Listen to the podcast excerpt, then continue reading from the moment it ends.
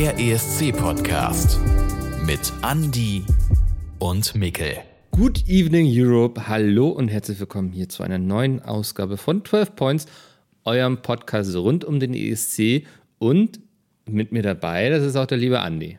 Hallo und der Micke ist natürlich auch da, den habt ihr schon gehört. Genau.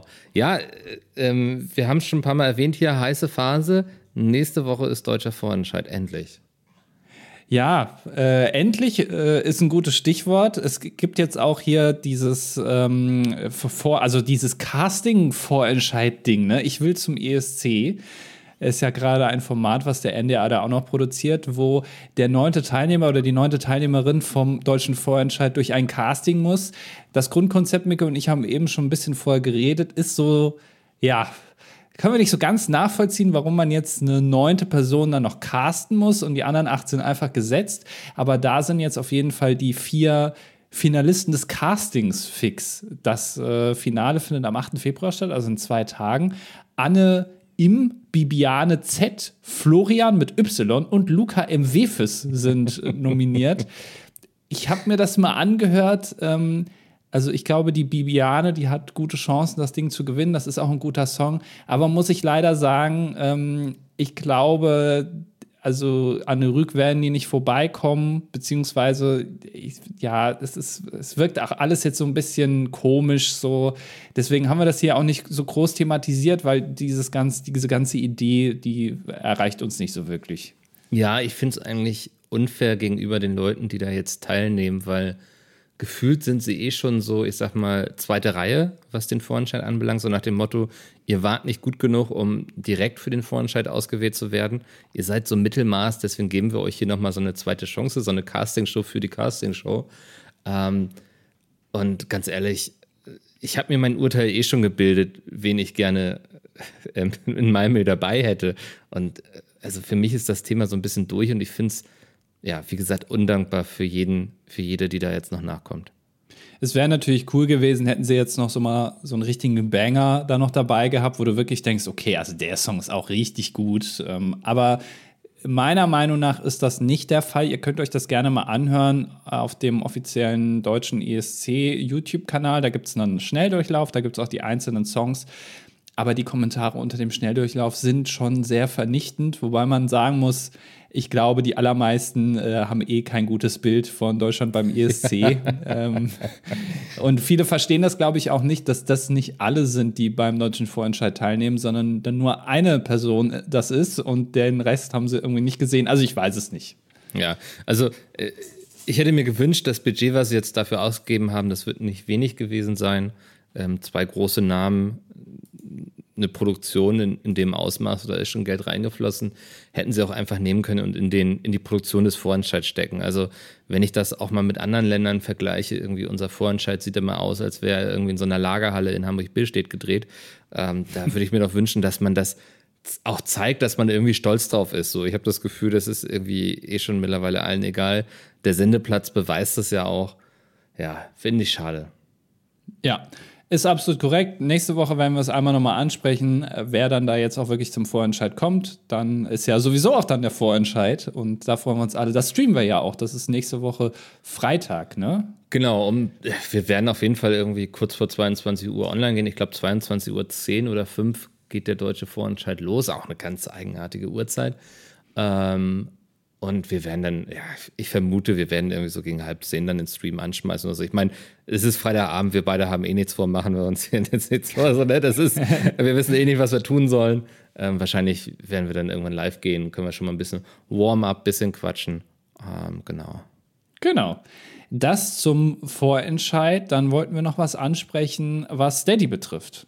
Genau. Äh, wir haben es ja schon gesagt, jetzt ESC-Phase geht wieder los. Und das war auch für uns, sage ich mal, so ein bisschen ein Grund, mal zu gucken, wo stehen wir jetzt hier mit dem Projekt 12 Points, uns mal selbst so ein bisschen zu hinterfragen, zu gucken, was können wir anders machen, was wollen wir vielleicht auch machen. Und das hat jetzt zu ein paar kleineren Änderungen geführt, die wir euch eigentlich nur vorstellen wollen, kurz.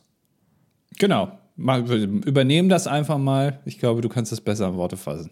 Ja, ähm, wir, wir haben einerseits ein realistisches ähm, Ziel jetzt eingestellt bei Steady. Vorher war da, glaube ich, für 999.000 Euro oder so das Ziel, dass wir versuchen, den Raab versus Siegel-Film zu machen. Ähm, hatten auch ja. schon ein Prozent erreicht, wobei ich glaube, das ist dann eher 0, irgendwas gewesen und Steady kann das dann nicht nachstellen. Und äh, wir haben jetzt was Realistisches, Realistisches eingestellt. Wir würden nämlich gerne ein neues Format machen, Steady exklusiv einmal im Monat, wo wir mit einer Person aus dem ESC Kosmos sprechen, also ein Interviewformat. Ähm, wir hatten unglaublich viel Spaß mit Chris Harms, das war echt cool, äh, Einblick zu kriegen und so. Und das würden wir gerne einmal im Monat machen. Ähm, das Ziel ist auch realistisch erreichbar. Das sind keine 999.000 Euro, sondern 450 Euro im Monat. Ähm, und dann würden wir da loslegen. Ähm, ja, schaut euch das mal an. Genau. Dann haben wir noch äh, Veränderungen an den Paketen gemacht, ne? Genau. Dann ähm, äh, ja. soll ich einfach weitermachen? Ja, mal mach das okay. mal, ja. Äh, wir, haben, wir haben ja das äh, 12-Points-Paket, also 12 Euro im Monat. Und ich glaube, da gibt es auch drei Leute, die das tatsächlich ausgewählt haben. Und irgendwie dachten wir beide so, ey, der Mehrwert ist ein bisschen gering. Wir finden es total cool, dass ihr uns so unterstützt. Aber ähm, da geht noch ein bisschen mehr. Und deswegen dürfen jetzt diese drei Personen weitere Personen einladen. Die haben jeweils einen Gastzugang bekommen ähm, mit denen sie dann Freunde, ESC-Begeisterte hier Zugriff auf Steady geben können. Also ihr könnt quasi ein bisschen Kunstmäzen spielen ähm, und einerseits euren Freundeskreis beglücken, uns natürlich beglücken und alle sind glücklich. Also wer 12 Euro reincasht, kriegt quasi zwei Zugänge raus, um es vereinfacht auszudrücken. Das ist eine Ersparnis. Also auf jeden Fall. Für, zum, also ja, insgesamt. Ja, also es ist immer noch günstiger, zweimal fünf Euro abzuschließen. So. Ähm. Ja, natürlich, aber das ist. aber es geht ja auch hier darum, uns zu unterstützen. Genau, ja. Genau. Und dann noch eine, vielleicht die für euch spannendste und größte Änderung, wenn ihr uns bei Steady, bei Steady unterstützt. Ähm, ab der Woche nach dem deutschen Vorentscheid, also übernächste Woche, wird es hier einmal die Woche ein kurzes, kompaktes ESC-News-Format geben. Da wird einer von uns beiden zusammenfassen für euch, was die Woche im ESC-Kosmos passiert ist, irgendwie wo, in welchem Land hat gerade wer zugesagt, wo gibt es gerade einen kleinen Skandal. Alles so kleine Themen, die ja während des ESCs regelmäßig aufkommen, ähm, die wir hier nicht im Rahmen unseres normalen Podcasts quasi besprechen können. Ähm, die werden dann da ihren Platz finden. Wie gesagt, das macht dann immer einfach einer von uns. Ich denke, es wird so zehn Minuten, Viertelstunde. Aber dann habt ihr hier wöchentlich nochmal ein weiteres Format exklusiv, ähm, wo wir euch bei Steady auf dem Laufenden halten. Das wird, das sage ich auch jetzt schon, das wird irgendwann ein Ende haben. Also wir fangen nach dem deutschen Vorentscheid damit an und ich denke, wir werden dann so irgendwann nach dem ESC im Mai damit auch ausfaden, weil dann sind halt auch irgendwann die News vorbei. Das ist richtig, ja. Ich bin gespannt, was uns da alles erwartet, auch aus den anderen Ländern. Ähm, bisher haben wir uns ja sehr auch äh, auf Deutschland fokussiert, was so News betrifft. Ähm, da wird noch einiges kommen. Vielleicht kommt dann auch mal eine größere Folge zu irgendwelchen anderen Songs in den anderen Ländern. Mal gucken. Ja, das, das nehmen wir uns natürlich raus. Ähm, das, das ist jetzt nicht ausgeschlossen. Wie gesagt, das News-Format ist wirklich einfach so, keine Ahnung, Italien schickt XY, das ist die und die Musik und aus Kroatien gibt es einen großen Skandal. Und wenn der Skandal dann wirklich spannend ist und groß genug, dann gucken wir uns das auch nochmal im Detail hier äh, im regelmäßigen 12 Points Format an. Genau. Ähm, apropos regelmäßiges 12-Points-Format, Micke, damit sollten wir jetzt auch starten, denn ich habe heute was vorbereitet. Ich bin schon ganz gespannt. Ja, ähm, wir machen es jetzt ja wieder so, ich mache jetzt die öffentlichen Folgen. Ja? Wir haben jetzt mhm. ja wieder mhm. geswitcht. Micke macht die exklusiven und deswegen darf ich heute vorbereiten. Und ähm, wir gehen heute wieder in die Vergangenheit und zwar sehr weit zurück. So weit zurück wie schon lange nicht mehr hier bei 12 Points. Ins Steinzeitalter. Sozusagen. Wir gehen zum 1. März 1969. Oh, das ist äh, tatsächlich ähm, so weit in die Zukunft? Vergangenheit. Sorry, ich war gerade verwirrt von meinem eigenen Satz, weil so, so weit finde ich in die Vergangenheit ist auch schon ein komischer Satz, oder? Also ja. weit ist für mich irgendwie nach vorne schauen. Egal. so weit in die Vergangenheit wagen wir uns selten. Richtig, ja. Und das will ich auch mal kurz in Relation setzen. Der 1. März 1969, das war vor der ersten Mondlandung. Ne? Also da war, waren die Amis noch nicht auf dem Mond. Also so lang ist das schon her. Mhm. Fassbar. Über 50 ja. Jahre. Ähm, und am 1. März 69, da hat nicht etwa der ESC 1969 stattgefunden, sondern das sogenannte Melodiefestivalen. So heißt das. Hast du das schon mal gehört? Ja, das habe ich ja. schon äh, gehört, ja. Das ist im Prinzip bis heute der schwedische ESC-Vorentscheid. Genau. Genau, ja. daher kenne ich das auch. Hatte ich doch letztens, oh, worüber haben wir denn gesprochen, wo ich dann auch kurz erklären musste, wie der schwedische Vorentscheid funktioniert mit diesen Halbfinals und so. Wahrscheinlich wegen Lorraine oder so, keine ja, Ahnung. Ja, ne? das kann gut sein, ja. Ja. Auf jeden Fall, das gab es damals auch schon und der hat eben für den ESC 69 am 1. März 1969 stattgefunden. Und äh, damals gewinnt dann an diesem Abend ähm, Tommy Körberg mit und jetzt, also heute wird es wieder ein bisschen schwierig mit Aussprache, ne? Ich, aber äh, seht es mir nach. Ich versuche es einfach so vor, vorzulesen, wie es da steht. Äh, Tommy Körberg gewinnt mit Judy Minvan. Ja, fährt dann also für Schweden zum Eurovision Song Contest 1969. Der findet damals in Madrid statt und wird dort Neunter ähm, von insgesamt 16 Teilnehmerländern. Also, ja, Mittelfeld ist okay. ja. ähm, damals übrigens äh, die deutsche Teilnehmerin ist Sif Malmquist. Ist auch äh, interessanter Name. Wird 13. mit dem Song Prima Ballerina. Also auch für Deutschland das Jahr 1969 eher so ein Wegwerfjahr. Mhm. Zumindest beim ESC. Ach, naja. Schon damals, ja. Ja. Ähm, aber uns interessiert eigentlich gar nicht jetzt, wer da damals für Schweden zum ESC gefahren ist. Ähm, sondern gehen wir noch mal kurz zu diesen Melodiefestivalen zurück. Mhm. Ähm, denn den zweiten Platz damals, also damit nicht zum ESC gefahren, aber immerhin Zweiter beim Vorentscheid geworden, ähm, ist Jan Malmsjö mit dem Song Hey Clown. Und der ist geschrieben von ähm, Lasse Berghang und Benny Andersson. Und vierte bei diesem Vorentscheid in Schweden 1969 wird der Song Herrlich er wer Jord, das ist wahrscheinlich auch falsch ausgesprochen, von einer gewissen Annifried Linkstad. Ja. So, klingelt da was? Es klingt so ein bisschen, und ich weiß nicht, ob das jetzt voll die doofe Aussage ist, aber es, ich habe das Gefühl, es wird hier um ABBA gehen. Das könnte gut sein, ja. ja. Denn ähm, Annifried Linkstad und Benny Andersson sind beide spätere Mitglieder der Band ABBA, Dachte die ja mir auch doch. beim ESC mitgemacht ja. hat. Genau, bei den beiden Namen hat es nämlich geklingelt. Ja, ähm, das äh, finde ich nämlich erstmal insoweit interessant, denn wir wissen ja alle, ABBA ist somit einer der größten Bands, wenn nicht sogar die größte Band, die jemals beim ESC mitgemacht hat. Damals waren sie ja noch nicht groß, aber das war der Start der internationalen Karriere von ABBA, der ESC-Auftritt. Ähm, das Ding ist nur, dieser Auftritt, der wird noch ein bisschen auf sich warten müssen, denn der war nicht im Jahr 1969, haben wir jetzt auch gehört, die haben es ja nicht geschafft, sondern der wird ein paar Jahre später sein. Aber erstmal interessant, dass ähm, zwei der vier ABBA-Mitglieder schon vorher versucht haben, beim ESC mitzumachen. Mhm. Aber eben gescheitert sind. Ne? Also Benny als Songschreiber, immerhin zweiter Platz, Anni Fried Vierte als Solokünstlerin, auch beim Vorentscheid dann leider äh, keinen ersten Platz gemacht.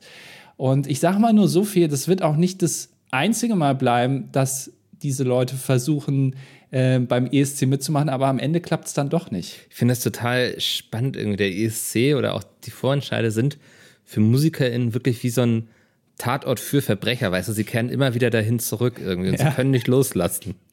Ja, es ist wirklich sehr, sehr interessant und das wusste ich jetzt bei Aber tatsächlich auch noch nicht. Schande über mein Haupt, aber deswegen wollte ich diesen Podcast heute machen. Heute soll es ein bisschen über Aber gehen. Jetzt natürlich vor allem die Zeit vor dem ESC und der ESC selbst. Die Geschichte danach reißen wir nur kurz an, das ist jetzt keine komplette Aber-Historie, aber Aber ist so wichtig für den ESC und auch, ja, wie ich schon gesagt habe, wahrscheinlich die größte Band, die da jeweils mitgemacht hat, zumindest was die spätere Karriere betrifft, eine der, der Weltbands. Und deswegen soll die hier natürlich auch ihren Platz bekommen. Mhm. Ähm, und Micke, ich kann dir eins sagen, ich bin ja, ich habe ja eine gewisse Kompetenz, was Aber betrifft. Ja, ich dachte, ja. du bist eher bei den Amigos aufgehangen. Aber. Ja, das auch, aber, ähm, aber habe ich ja schon mal live gesehen. zumindest zwei der vier, die beiden Herren, äh. Benny und Björn. Ja. Und zwar noch gar nicht so lange her. 2021 war ja live bei Wetten das im Publikum und da waren die beiden ja auch da. Stimmt. Also, und ich, äh, das ist komplett richtig. Also, kannst jetzt aus erster Hand berichten. Ich muss sagen, ich stecke auch einigermaßen im Saft, weil es ist nicht so lange her, dass ich hier in Hamburg im ABBA-Musical Mamma Mia war. Ja, das gibt's auch, genau, richtig. Ja. Also wir sind aber, aber äh. Experten. ja, genau. Ist natürlich Quatsch. Ne? Also ich, ich habe jetzt nie groß aber gehört, aber äh, zumindest habe ich die beiden schon mal live gesehen. Ähm, und ja, du warst im Musical. Aber uns interessiert jetzt wirklich die ESC-Historie. Und ähm, ich, ich finde es ganz spannend, wie die sich alle zu, zu viert getroffen haben. Ne? Weil das, so viel kann ich ja schon mal sagen, die waren ja untereinander verheiratet. Genau. Ich kann dir jetzt Ja. nicht sagen, wer mit wem, aber ja. Ja, da kommen wir gleich noch zu. Nur äh, zu diesem Melodiefestivalen, ne? also da damals 1969, da waren zumindest Annie Fried und ähm, Benny nicht verheiratet. Also das war mehr oder weniger ein bisschen Zufall, dass die beide gleichzeitig beim selben schwedischen ESC-Vorentscheid dabei waren. Und ähm, wie es dazu kam, darüber soll es jetzt gehen. Ähm, und ich will einmal mit Annie Fried beginnen. Ähm, die wurde nämlich 1945 in Norwegen geboren und das fand ich schon mal interessant. Ihr Vater ist ähm, deutscher Wehrmachtssoldat und den hat sie erst 1977 kennengelernt, weil sie ist immer davor, davon ausgegangen, dass er im Krieg gefallen ist, was aber gar nicht so war. Und sie hat damals der Bravo ein Interview gegeben und wo sie so ein bisschen über dieses Schicksal, vermeintliche Schicksal geredet hat. Und aufgrund dieses Artikels ist scheinbar der Kontakt zu ihrem Vater. Also sie hat dann rausgefunden, ach, der, der lebt ja noch. Und dann hat sie ihn auch scheinbar wieder getroffen. Das finde ich so interessant irgendwie. Verrückt. Ja. Ja. Ähm, und Fried, wie gesagt, wird in Norwegen geboren, aber ähm, geht ähm, zwei Jahre später, also nach ihrer Geburt mit zwei Jahren, dann nach Schweden und wächst auch dort auf. Und ähm, auch sie fängt früh an mit der Musik. Das haben wir hier auch schon oft gehört. Diese ganzen Künstlerinnen und Künstler, die fangen schon sehr früh an. Das ist jetzt nichts, was du erst mit so 25 entdeckst, dass du jetzt vielleicht doch mal Gitarre spielst, sondern mit zwölf äh, singt sie und ähm, dann kommt, wie es kommen muss, auf einer Tournee von Charlie Norman lernt sie dann 1968 in Malmö diesen Benny Andersson kennen.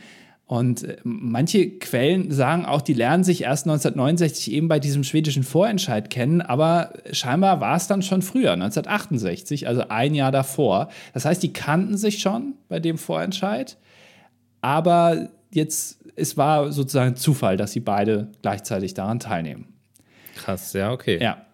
Ähm, der Benny äh, wird 1946, also ein Jahr später, in Stockholm geboren. Und auch hier ist er sozusagen musikalisch vorbelastet. Der Vater und der Opa sind beide Akkordeonisten. Was ich auch ein interessantes Wort finde. Ich habe mir noch nie Gedanken gemacht, wie man solche Leute nennt, die Akkordeon spielen. Ich hätte immer Akkordeonspieler gesagt, aber okay. Klingt Ja, kann man auch cooler, sagen. wenn du Akkordeonist sagst. Das Ja. klingt gleich nach so einer Wissenschaft irgendwie. Genau, er ha- hat Akkordeon studiert.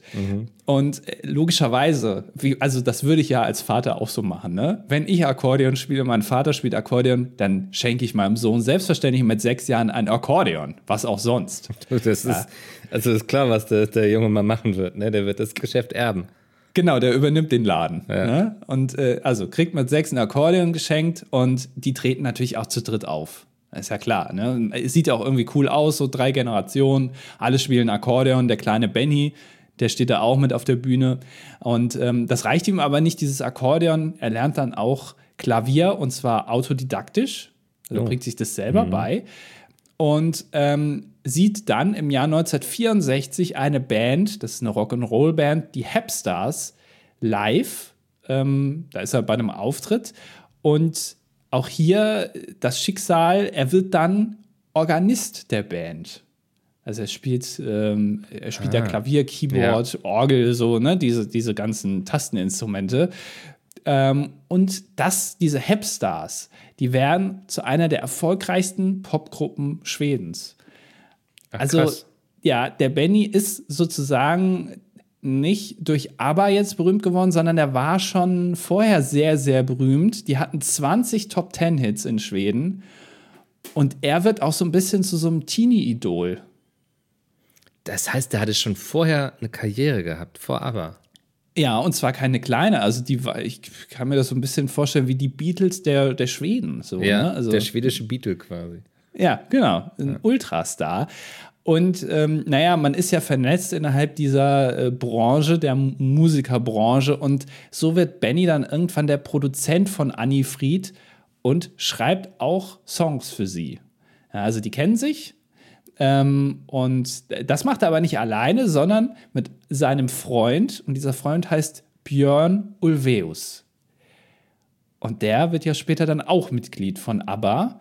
Ähm, und Björn Ulveus wird 1945 in Göteborg geboren. Und ähm, auch er hat relativ früh angefangen. Mit 16 spielt er Gitarre in einer Folkband. Er hat sogar einen Plattenvertrag ja, mit dieser Band. Und ähm, auch er ist dann auf einem Konzert, auch von den Hapstars 1966 und lernt da dann den Benny kennen und da werden die eben Freunde, schreiben zusammen die Songs ähm, oder schreiben Songs auch für eben die Hapstars und gründen dann auch eine eigene Band, die heißt sehr kreativ Björn und Benny. Ja, gut, ja. Ja, das sei ihm gegönnt. Also. Ja. Ähm, und ähm, Benny ist also aber auch weiterhin der so ein Solokünstler, Er wird sogar damals, das finde ich echt krass, also der, der Benny, Benny, der hatte wirklich eine krasse Karriere schon vor, aber der wird äh, in Schweden als bester zeitgenössischer Komponist ausgezeichnet. Krass. Okay. Ja. Das war mir wirklich nicht bewusst, dass der schon vorher so durch die Decke gegangen ist. Ja. Ähm, und äh, der Björn Ulveus, der äh, spielt auch dann Gitarre in einer Band, die heißt Hootenanny Singers. Und die wird gleich noch wichtig. Mhm, merke ich mir. Ähm, jetzt fehlt noch eine, ne? also für, alle, die sich noch nie auch Gedanken gemacht haben über diesen Namen ABBA, ne? A-B-B-A, das sind die Initialien der Vornamen. Ähm, wir haben jetzt Annifried, das ist A, dann Benny, Björn, fehlt noch ein A, und das ist äh, Agneta, Agneta Falskök, äh, Felskök, sorry, Felskock, so. Äh, oder Felskog. Ich, ich weiß gar nicht genau, wie man diesen Namen immer ausspricht. Ich habe mir vorher extra angehört, aber jetzt habe ich es wieder vergessen. Das hilft natürlich dann, ja. Ja. ähm, wird 1950 geboren in Jönköping, also in Schweden. Ähm, und die steht auch relativ früh schon auf der Bühne, auch mit sechs Jahren. Und äh, das kam nämlich so: im, im Sommer 1966 sucht eine Tanzband Ersatz, weil deren Sängerin Agneta ähm, De Silva hat die Band verlassen, also diese Tanzband. Und äh, der Gründer der Band hat dann gesagt, ach, diese Agneta Felskog, die ist ja super, weil die heißt ja genauso wie die, die gerade aus der Band geflogen Wow. ist oder rausgegangen ist. Dann können wir die ja nehmen, dann müssen wir den ganzen Plakate nicht neu drucken. Ja, das ist natürlich ein Geniestreich, ne? Also, Ja. also wir würden dich nehmen wegen deines Namens. Den finden wir gut. Ja, aber man muss auch dazu sagen, er fand sie auch wegen ihrem äh, Gesang sehr gut, weil sie eben eine gute Sängerin ist und dann war sie eben Teil dieser Tanzband. Ähm, wurde dann selbst auch Solokünstlerin, hat sogar einen Nummer 1 Hit in Schweden gehabt, also auch sie sehr erfolgreich ne, vor der Karriere mit ABBA und trifft dann auch im Jahr 1968 den Björn Ulveus, von dem wir eben gehört haben, in Malila. Äh, die beiden haben nämlich in dieser Stadt einen Auftritt. Der Björn eben mit diesen Hootenanny Singers und die Agneta mit der Tanzband. Und ähm, da lernen sie sich eben kennen, also ungefähr zur gleichen Zeit wie die Annifried und der Benny sich kennenlernen. Und ähm, bei Dreharbeiten zu einem TV-Special, das war im, 19, äh, im Jahr 1969, zu Ehren eines verstorbenen Schlagerkomponisten, treffen die beiden sich dann wieder während dieser Dreharbeiten und werden dann auch ein Paar. Also die beiden sind schon äh, zusammen und die Annifried und der Benny werden dann nach diesem Melodiefestival, äh, Festivalen ein Paar ähm, und sind dann auch zusammen. Ja, also beide waren eben zu dem Zeitpunkt ein Paar nicht verheiratet, aber zumindest zusammen. Ähm, aber sie machen ja noch nicht zusammen Musik. Also, ne, diese beiden, also alle Musik interessiert, was heißt interessiert? Musikerinnen und Musiker sehr erfolgreich zum Teil und ähm, die lernen sich dann natürlich auch untereinander kennen, weil es eben diese Verbindung zwischen Benny und Björn gibt und äh, reisen dann 1940, äh, 1970 nach Zypern, alle vier, weil sie sich eben auch untereinander gut verstehen. Der Benny und die Annifried verloben sich da und dort beschließen sie dann auch in Zypern zusammen zukünftig gemeinsame Auftritte zu machen. Das ist also ein Jahr nach diesem ähm, schwedischen Vorentscheid im Jahr 1969. Ähm, und der erste Auftritt als ja, in dieser Formation noch nicht als ABBA, aber zumindest diese vier findet dann am 1. November 1970 in Göteborg statt und einen Monat später dann auch der erste TV-Auftritt. Und damals nennen sie sich noch Festvolkett. Ist nicht so eingängig, oder? Ist nicht so eingängig, nee. Es gibt, ich habe das mal nachgeguckt, wie das ist. Ähm, der Name ABBA kommt erst ein bisschen später. Ähm, die nennen sich teilweise dann auch ähm, nach ihren Vornamen. Also die Band hatte mehrere Namen, teilweise auch einfach nur die Vornamen der Mitglieder. Also es war immer so ein bisschen, sie haben ein bisschen gebraucht, bis sie den Namen ABBA dann gefunden haben. Ich finde das großartig. Bei anderen Bands ist man so, boah, wir brauchen unbedingt jemanden mit, der irgendwie Agatha heißt, so, ne, damit wir hier nichts umbenennen müssen. Und die, die haben alle zwei Wochen einen neuen Namen. Äh, so liest es sich so ein bisschen, ja. ja. Also, ja. Ähm, wie gesagt, Benny und Annifried sind ja verlobt und äh, die Agneta und der Björn heiraten dann im Jahr 1971. Und ähm, die erste offizielle Single kommt dann im Jahr 1972 raus, People Need Love, dann unter dem ähm, Namen als Band mit ihren Vornamen, also ähm, Agneta, Björn, Benny und Annifried. Äh, wie gesagt, nicht so ein griffiger Name. Und 1972, da wo die erste Single erscheint, da beschließen sie dann, im Folgejahr wollen sie nochmal beim schwedischen Vorentscheid teilnehmen. Dann aber jetzt als Band, als Gruppe. Und dafür nennen sie sich dann auch ab dem Jahr 1973 ABBA. Okay, ja. Ja.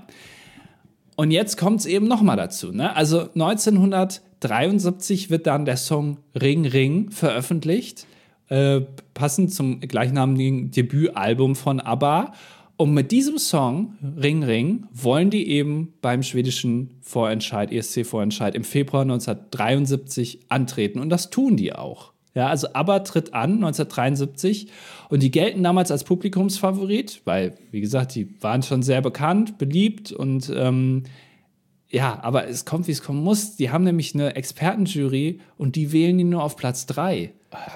Immer diese Expertenjuries, ey. Äh, ja, keine Ahnung, ne? Ja. Das heißt, aber scheitert im Vorentscheid und nehmen nicht im Jahr 1973 am ESC teil. Mhm. Und ich finde das immer so spannend, wenn man sich so rückblickend darüber Gedanken macht, wie, ja, müß, würde man ja sagen, ist ja eine Fehlentscheidung, ne? Also, ja, definitiv. Also so, ich finde es immer einfach sozusagen sowas äh, retrospektiv zu sagen, ne? Weil wir wissen jetzt ja, wie alles ausgegangen ist und so. Wir wissen aber nicht, ob ABBA genauso erfolgreich gewesen wäre, hätten sie in dem Jahr schon teilgenommen. Das ist richtig. Schweden ist in dem Jahr ja eigentlich ganz erfolgreich beim ESC, denn Nova fährt für Schweden ähm, zum ESC Your Summer, You Never Tell Me No heißt der Song. ähm, und die werden Fünfte von 17 Teilnehmerländern. Mhm. Deutschland übrigens nur knapp dahinter, Platz 8, Gitte mit junger Tag. Also auch wieder Mittelfeld, naja. Ja, kann man mitarbeiten. Ähm, ja, aber ähm, der Song Ring Ring. Hast du, warte mal, hast du gerade aber gesagt oder aber? Der Song. Beides, ja. Das ist heute Wortspielereien hier ja. eingebaut. Ähm, der Song, also Ring Ring, und auch die Band sind natürlich super erfolgreich danach. Und äh, auch gerade weil sie so erfolgreich sind, sagen die, naja, wir versuchen es im nächsten Jahr nochmal. Das kann ja nicht hier alles gewesen sein, wenn wir schon so erfolgreich sind, dass wir hier nicht äh, zumindest zum ESC kommen und wenigstens da dann mal probieren und nicht schon im Vorentscheid scheitern. Und deswegen nehmen sie dann 1974, ein Jahr später, erneut bei diesem Melodiefestival teil ähm, und wollen eigentlich einen Song von ihrem neuen Album nehmen, der heißt Hasta Manana. Aber der Song ist eine Ballade. Mhm. Und zum Glück ähm, haben sie sich dagegen entschieden. Ich habe mir den Song auch mal angehört. Der ist okay, aber es ist halt eine Ballade und passt sehr in dieses Bild vom ESC damals. Das war halt eine andere Musik im Vergleich zu heute. Sie entscheiden sich aber für den Song Waterloo. Und den kennt man ja wirklich bis heute. Ja, also das ist, ähm, ich glaube, den hat man auch einmal gehört und dann hat man für den Rest seines Lebens diese Melodie im Ohr. Ähm, aber das kann man über so viele ABBA-Songs sagen, finde ich. Deswegen, ähm, ja, funktionieren halt auch so Sachen wie das ABBA-Musical, ne? weil jeder irgendwie was mit, dieser, mit diesen Melodien anfangen kann, die sie da kreiert haben. Auf jeden Fall, ja. Und damals war dieser Song super modern, innovativ, gerade im Rahmen der anderen Teilnehmerländer beim ESC. Und ich glaube, es war eine sehr, sehr gute Idee, diesen Song dann zu nehmen, statt diese Ballade. Und ja, dann findet der ESC statt am 6. April 1974 in Brighton in Großbritannien. Das war fast genau vor 50 Jahren. Ja, ah, also, stimmt, ja. Mhm. ja. Wir haben jetzt Februar 2024, im April 1974, ja. also auch schon ein halbes Jahrhundert wieder her. Heftig. Ähm, das Jahr 1974 sagt dir wahrscheinlich was, gerade dir, denn im gleichen Jahr gibt es einen gewissen portugiesischen Beitrag, ähm, der dann das symbolische Lied der Nelkenrevolution wird. Ah, Wer sich das ah, nochmal anhören ja. will, äh, Mika hat dazu einen Podcast gemacht, ist schon ein bisschen her, war einer der ersten, glaube ich, bei 12 Points. Ja, super spannendes Thema. Also lohnt ja. sich auf jeden Fall. Ein Song, der eine Revolution ja, ausgelöst hat oder zumindest begleitet hat, ist sehr, sehr spannend.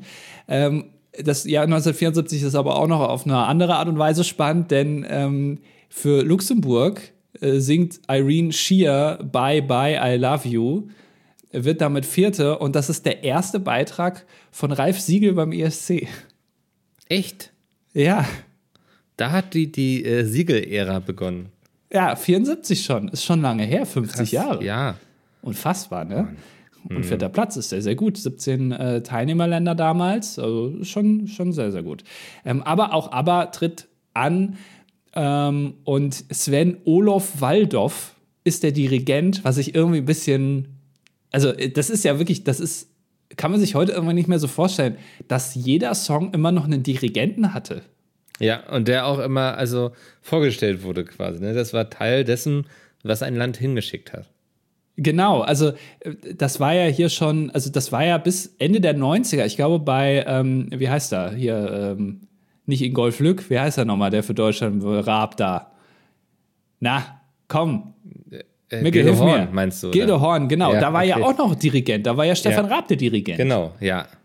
Ja, und äh, damals, also es, es, wurde immer noch mal vorgestellt, ne, ähm, der dann da hier vor die Musikerinnen und Musiker tritt. Das war ja noch eine ganze, ein ganzes Orchester stand da. Und dieser Sven Olof hat sich als Napoleon verkleidet und ist dann da auch so reingekommen. Echt? Okay, ja. Ja, und das passt natürlich zum Songtext, weil es geht direkt auch mit Napoleon los und ähm, ja, Waterloo und so, also es passt. Und ja, die singen dann eben und äh, ja, gewinnen. Ne? Das ist ja bis heute äh, unvergessen, aber siegt bei diesem ESC 1974 in Brighton. Ähm, wenn du dich jetzt fragst, wo Deutschland gelandet ist in dem Jahr, ähm, also man hat versucht, gegen diese spätere Weltband ABBA mit Waterloo mhm. äh, Cindy und Bert zu schicken. Okay. Weil da hat man sich gesagt, das hat, also da kriegen wir auf jeden Fall einen guten Platz. Die Sommermelodie heißt der Song. Ähm, naja, es äh, werden 14. von äh, 17, ja. Das, Aber das, es ist auch punktgleich, drei Punkte mit dem letzten Platz. Also, das ja. klingt wie was, was irgendwie Pastewka und Anke Engelke jetzt bei LOL äh, auftragen würden, ja. Also. Ja, also da hat man, glaube ich, nicht so weit über die Grenzen hinausgeschaut in dem Jahr in Deutschland, was so die anderen Länder dahin schicken wollen. Naja. ähm, und ja, man sagt auch, der Sieg ist ähm, auch deshalb klar, jetzt nicht nur, weil der Song gut ist, sondern weil es eben sehr untypisch ist für den ESC damals, was die da musikalisch abgeliefert haben. Ähm, und das war wirklich, also dieser Auftritt beim ESC war dann der Beginn der internationalen Karriere von ABBA, ähm, die bis heute ungebrochen ist. Aber auch da finde ich wieder ganz spannend, weil ich will noch mal einmal nur wirklich kurz so auch dann, was nach dem ESC passiert ist äh, noch ein bisschen darüber reden. Diese internationale Karriere war gar nicht so lange aktiv eigentlich. Denn ähm, 74 beginnt das. Die verkaufen bis heute fast 400 Millionen Tonträger weltweit, werden damit zur einer der erfolgreichsten Bands der Musikgeschichte. Und ähm, Agneta und Björn, die sich ja, äh, die ver verheiratet sind, trennen sich schon im Jahr 1980. Ach krass. Ja, Mhm. Und ähm, Benny und Annifried, die waren ja recht lange verlobt. Die heiraten dann ein Jahr später, am 6. Oktober 1981. Aber am 26. November trennen die sich schon wieder. Also sind nur sehr, sehr kurz verheiratet. Mhm.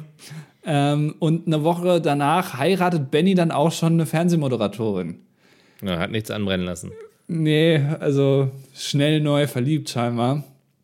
Und ähm, in der Zeit, also Anfang der 80er, wo die Band ja wirklich seit sechs Jahren so wirklich erst richtig groß Karriere macht, ähm, lösen die sich zwar nicht auf, aber die Mitglieder ziehen sich dann zurück. Es gibt ein achtes Album im Jahr 1981. Danach gibt es dann noch Solo-Karrieren. Aber eigentlich ist so diese Hochphase von ABBA da schon wieder rum. Also die haben eigentlich nur sechs, sieben Jahre so richtig aktiv auch Alben und, und Singles rausgehauen. Ja, aber also ich finde das total spannend zu sehen. Die haben halt in diesen sechs bis sieben Jahren dann vermute ich so richtig gebrannt. Also die haben ja nicht wenig Alben veröffentlicht und damit halt etwas geschafft, mit dem sie über 400 Millionen Alben verkauft haben. Ne? Also das ähm, in sehr kurzer Zeit sehr viel umgesetzt. Das stimmt, ja. Ähm, man muss dazu sagen, die haben sich nie offiziell aufgelöst. Also aber hat weiterhin bestanden. Sie haben halt nur nicht mehr wirklich was zusammen gemacht. Ähm, halt noch Solo-Karrieren und dieser Erfolg von ABBA ist jetzt nicht nur dadurch begründet, dass die halt einfach in den 70ern und Anfang der 80er auch einfach gute Musik gemacht haben, sondern es gibt noch mal äh, ein Album im Jahr 1992 und das kenne ich nämlich auch, weil meine Eltern hatten das auch. Das habe ich auch manchmal gehört. Aber Gold, Greatest Hits, mhm. ähm, kam ja 1992 raus, wie der Name schon sagt, die Greatest Hits. Und das hat in den 90ern nochmal eine richtige Aber-Mania erzeugt. Verrückt. Weil die Leute dann scheinbar nochmal gesagt haben, ja stimmt, aber Damals. das ist jetzt auch schon über zehn Jahre her. Ja. Geil. Ja. So.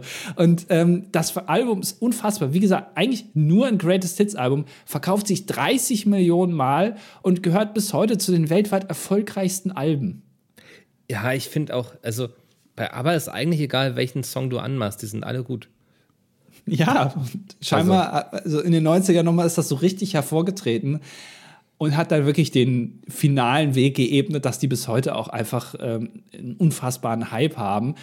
Ähm, 2008 gab es dann den Kinofilm Mamma Mia, der basiert auf ähm, der Handlung vom Musical, das hast du ja auch schon gesagt, mhm. das gab es ab 1999, Mamma Mia. Kann man, glaube ich, bis heute auch gucken in Hamburg, oder? Oder ist das mittlerweile ersetzt? Das ist jetzt, das ist, glaube ich, Ende Januar ausgelaufen. Ah, okay. Ja. Siehst du mal. Aber ähm, also wird man noch sehen können und hat hier also lange, lange erfolgreich. Und ja, der Grund, warum ich die dann auch bei, zumindest die beiden Herren bei Wetten das sehen durfte, 2021 gibt es dann das große Comeback. Äh, neues Album kommt raus, Voyage, und deswegen sind die dann auch damals bei Wetten das gewesen. Ähm, es gab dann noch diese äh, Avatare, weil sie dann irgendwie bei den Konzerten nicht als sie selbst, sondern nur als mhm. Avatare auftreten wollten. Aber die sind jetzt auch, ne, wenn man das so hört, natürlich auch schon in einem gesetzten Alter. Ähm, und die haben auch schon ordentlich abgeliefert. Also ist okay. Ja, ähm, ich glaube, es hätte auch jetzt kein neues Album mehr gebraucht, das mit den Avataren. Ich glaube, die haben ja diese Show in London da, ne? wo man dann ja. irgendwie sich das angucken kann.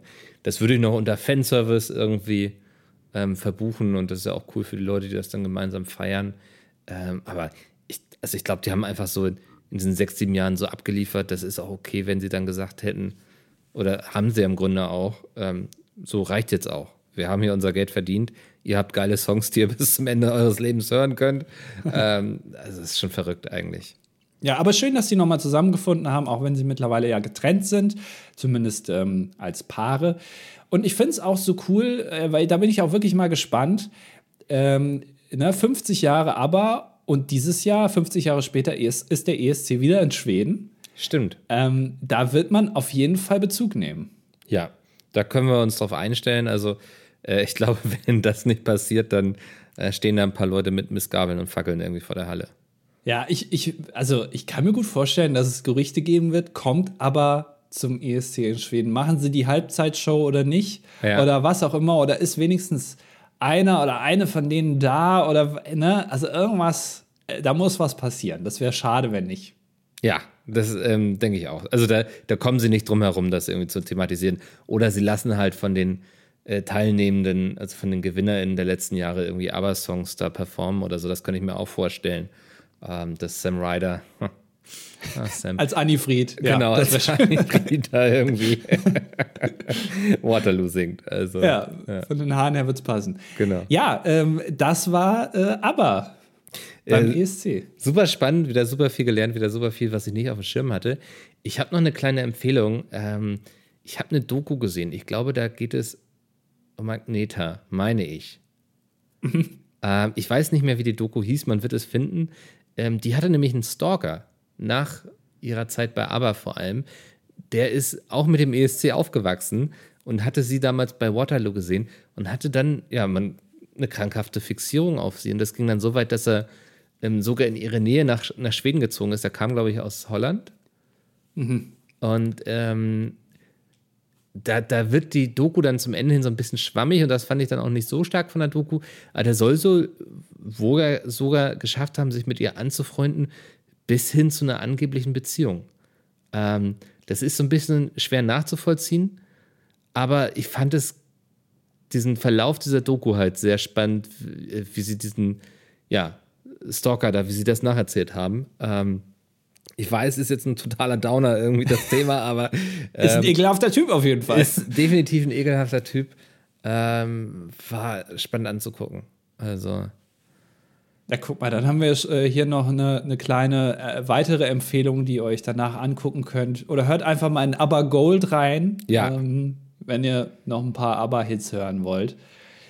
Ähm, ja, das war es für diese Woche. Vielen Dank, Andi. Ähm, ich hoffe, ihr habt Spaß gehabt. Äh, es lohnt sich, uns bei Steady zu unterstützen. Wir haben am Anfang ein paar gute neue Gründe geliefert und ähm, selbst wenn es die nicht gäbe, gibt es für euch mittlerweile ein großes Archiv an exklusiven Folgen, die auch alle zeitlos sind, würde ich behaupten. Ich glaube, das sind, wir haben da eigentlich nur Themen behandelt, die jetzt nicht äh, ja, zeitlich wichtig sind. Also es ist ein tolles Archiv ähm, rund um den ESC-Kosmos.